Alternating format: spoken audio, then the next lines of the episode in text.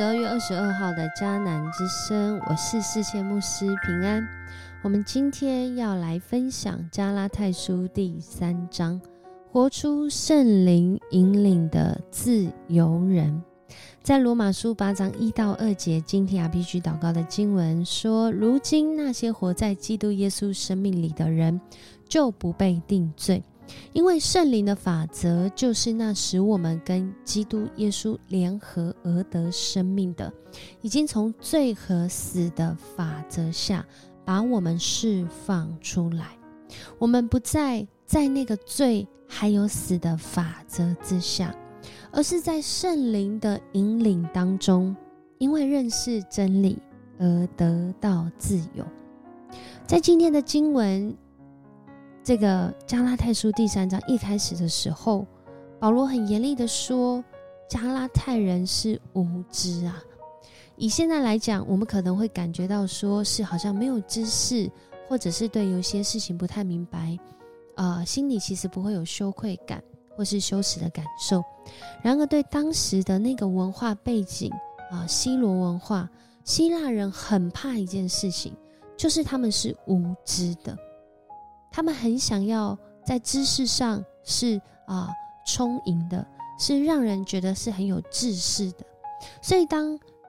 保罗一开始就说无知的加拉太人呐，在这个希腊文化背景之下啊孕育出来的这个罗马帝国啊，其实对他们来说，这这这个是一种好像被骂，好像有羞耻感的感觉。然而保罗这样说，是因为他深知。这一些人，他们在基督的福音上面，真的有许多无知的地方。他们知道耶稣被钉死在十字架上的事，然而保罗在这里问他们：你们受上帝的灵是靠遵行法律，还是借着听信福音呢？他指出，人信耶稣不是靠自己的能力。所以我信耶稣，而是因为上帝赐给圣灵，感动我们的心，在我们的生命中行各样神迹，使我们有这样的力量被兴起，可以来听信福音，可以来遵行上帝的心意。在今天的经文里面，其实呃亚伯拉罕的信心，我们都说到这信心之父，呃又再次被提起。在这里讲到上帝拣选他，是因为他做了什么吗？其实不是，是上帝拣选他。然而他愿意相信上帝的拣选，他愿意相信上帝的应许，即使那时候年纪很大，即使那时候离开故乡，即使那时候他离开了一个在当时可能是比较好的地方，他去到了一个在当时可能是不知道未来会发生什么事的地方。然而亚伯拉罕信了，因为上帝叫他去。他相信，他就去了。然后保罗说：“所以他蒙福啊，他蒙福不是他做了什么，他确定他有这些条件、有这些资源、有这些能力，而是因为他相信上帝。所以每一个相信耶稣基督的人呐，我们是因着相信上帝，相信上帝借着耶稣基督赦免我们的罪，使我们跟他恢复关系。”借着耶稣基督的救恩，使我们这有罪甚至于会死的人，在他的救恩里面领受那永远的生命。但是在这里可能会有人就有个问题：那过去为什么在犹太人的历史背景当中，他们却是要靠着律法来行呢？其实，在今天的引言就说到，法律在那个时候成为我们的监护人。救恩的历史是一个过程，不是今天这样，明天就完全改变。它是在历史当中，因着上帝的恩典的怜悯，他的应许，让相信的人在历史中来经历它。所以加拉太书三章二十四到二十五节说，指引我们归向基督。而这法律的目的是要使我们因着信。得以跟上帝有合一的关系。既然现在是信的时代，法律就不再监护我们了。意思就是，耶稣他成为了那个代罪羔羊。我们原来在犯罪的时候是要献祭的，献上那羔羊，献上那个牛，献上那个那个呃，就是呃可以献上的祭物，为的是要赎我们的罪。然而耶稣却为我们献了一次而永远的祭，让我们不再一直去纪念我到底有没有守这个法律，我要守这个律法，我才是这样的身份，而是。反过来，因着我们相信耶稣基督为我们付上代价，我们愿意活出合宜的身份，我们愿意活出在那圣灵带领当中的界限，在那圣灵当带领当中对应许的盼望。所以在今天的经文里面，其实，在第三章最后有讲到，这法律的目的不是。为了跟上帝的应许抵触，而是借着法律，好像在那个时代是一个监护人，就好像孩子在成长过程中，在他还不能明白的时候，在时机还没有到的时候，他需要监护人，监护人帮他校正他的脚步，让他有更多对上帝律法中那背后的爱。和应许的思考，所以在今天，当我们要来默想的时候，这些牧师提出一个问题：是什么样的法律是永远适用的？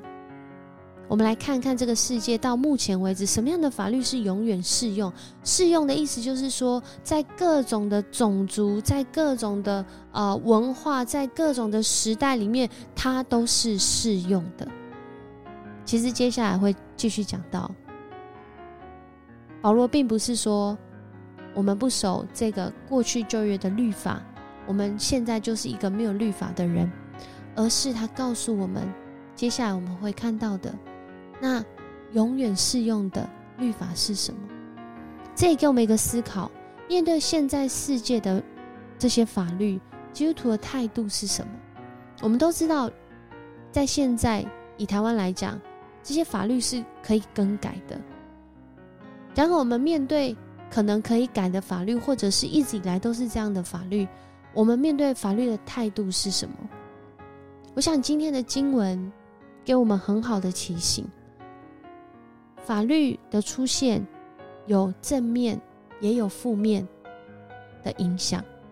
正面的影响是它让我们知道那个界限在哪里，可能是一个明确界限。但负面的可能是我们并不知道这个法律它设立的目的，甚至我们在遵守这个法律的时候，我们失去了思考力。有一个老师，他为了让这一群新生他们一进校园开始就能够建立好的关系，所以他自己在这个班级上设立了一个班规。就是每一天，学生他进入校园、进入班上的时候，他可以选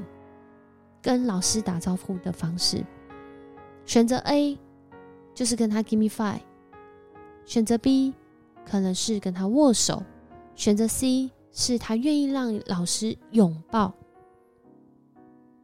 然后就开始。每一个学生要进入到教室之前，当然前提是这个老师他要先到这个教室嘛，所以他付代价，他让这些孩子可以选 A，可以选 B，可以选 C，可以选择跟他 give me five，跟他握手或是拥抱。但是有个孩子他很不一样，他说：“为什么我要选这个？我不喜欢啊。”于是他选择跟老师挑眉、挤眉弄眼。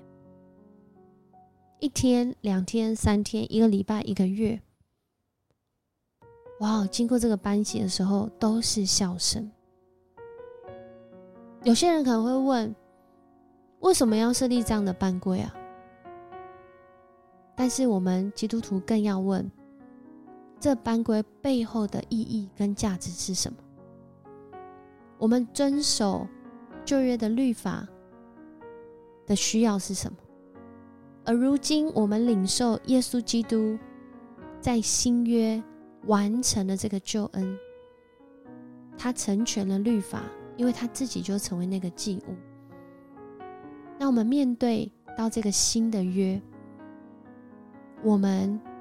知道他背后的心意是什么？我想不是要用这些法律来捆绑人，反倒是要我们明白他背后那极深的爱，以及他差遣圣灵，当他升殿后差遣圣灵，成为我们心中的指教，叫我们为罪为义自己审判自己。所以，我们当我们面对到不管是合理或不合理的法律，特别在这世界上的时候，基督徒里面有个更深的，是我们认识圣灵启示的声音，教导我们如何活出在看似不自由当中的自由，在看似有许多黑暗里面的亮光，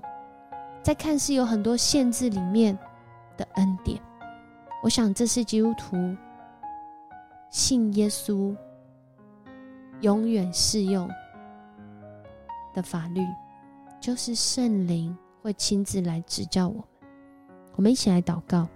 主，我们感谢赞美你，谢谢你，你爱我们。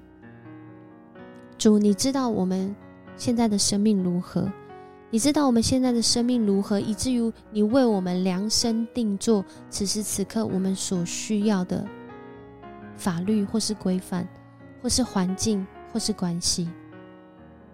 主，谢谢你，但你并不只是要我们没有思考力的，没有去寻求你心意的，只是单单的透过行为，好像来表达我们相信你，而是主耶稣，你要我们的生命是在你的里面，常常来思想你的话语，借着你的话语。使我们在每一个决定跟那个道路上面所做的选择，都能够合你的心意，